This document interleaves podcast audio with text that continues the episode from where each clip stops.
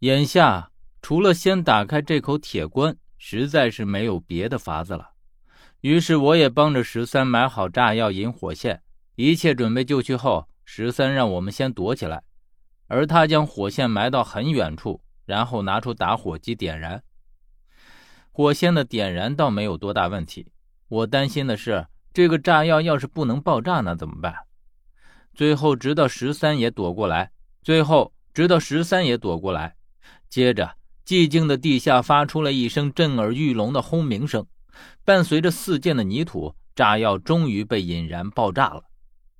等一切平息，我们这才从藏身之处出来。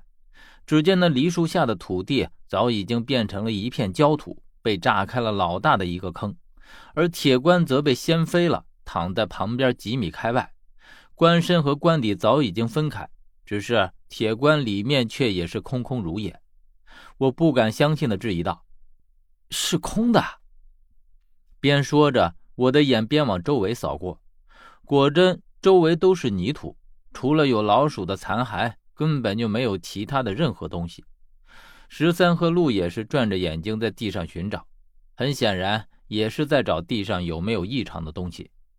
事实证明，这的确是一口空棺，里面什么也没有。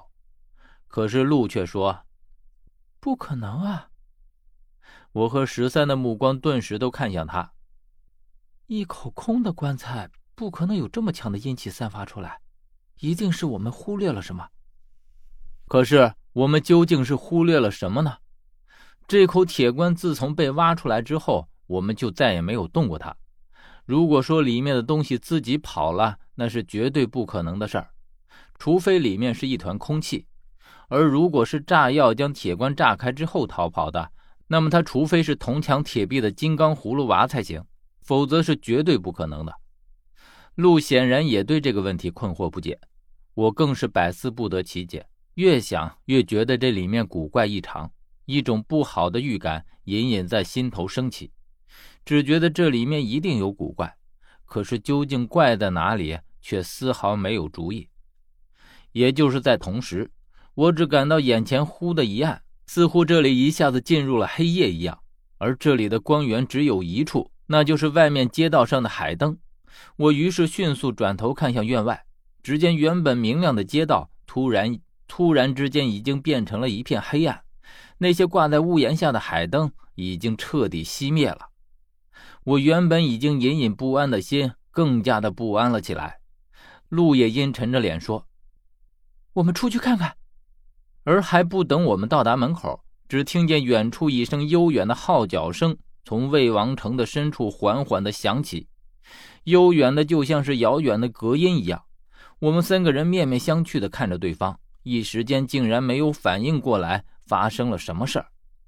我只留意到挂在屋檐下的海灯孤零零的在黑暗中立着，而外面包裹的那层透明状的东西已经消失不见了。紧接着。我就听见鹿说：“赶紧躲起来！”说着，他将我和十三往门边上拉，然后说道：“如今只能先到屋子里去避避了，否则怎么死的都不知道。”我和十三虽然有些困惑，但是见鹿这样惊慌失措的表情，的确像是遇见了什么不可思议的事情一样，于是跟着鹿来到了屋子里，然后找了个最隐蔽的地方躲起来。几乎是在同一时间。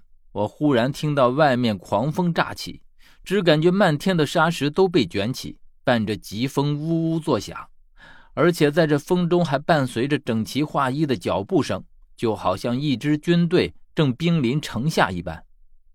我已经意识到究竟发生了什么事儿，这地下又哪里来的军队？这分明是阴兵啊！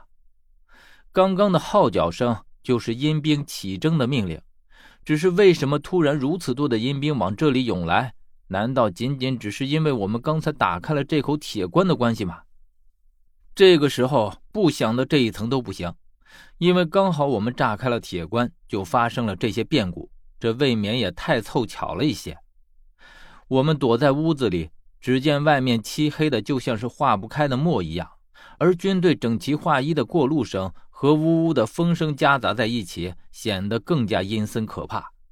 一时间，就好像有千军万马正在我们身边路过，而且这剧烈的风让我感觉到整个屋子都在摇晃，好似稍微一个不注意，我们藏身的这间屋子就会被吹得支离破碎。然后我感到有一只手搭在了我的肩膀上，我起初以为是十三，因为陆是一个女人，不可能这么随便。我以为十三是害怕，正要出声安慰他，却突然听到了十三小声地说：“何远，你是不是也很怕？”